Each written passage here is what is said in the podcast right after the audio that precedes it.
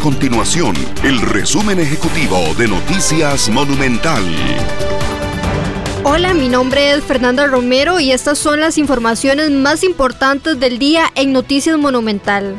Representantes de la Federación de Asociaciones de Guías Turísticos de Costa Rica realizaron una manifestación este lunes frente al Instituto Costarricense de Turismo ICT para pedir soluciones ante la crisis que enfrenta este sector.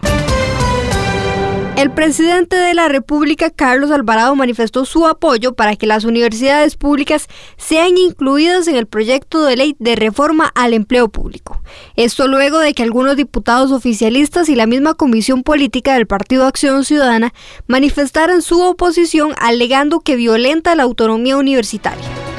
Estas y otras informaciones usted las puede encontrar en nuestro sitio web www.monumental.co.cr. Nuestro compromiso es mantener a Costa Rica informada. Esto fue el resumen ejecutivo de Noticias Monumental.